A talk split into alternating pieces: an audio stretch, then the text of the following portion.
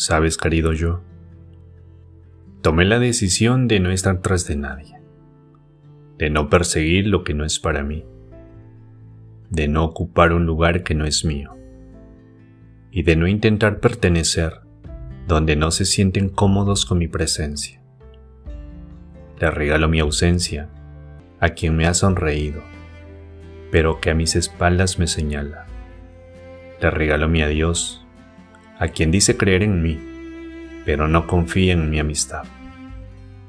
A quien incontables veces me ha dicho amigo, pero no me ve como tal.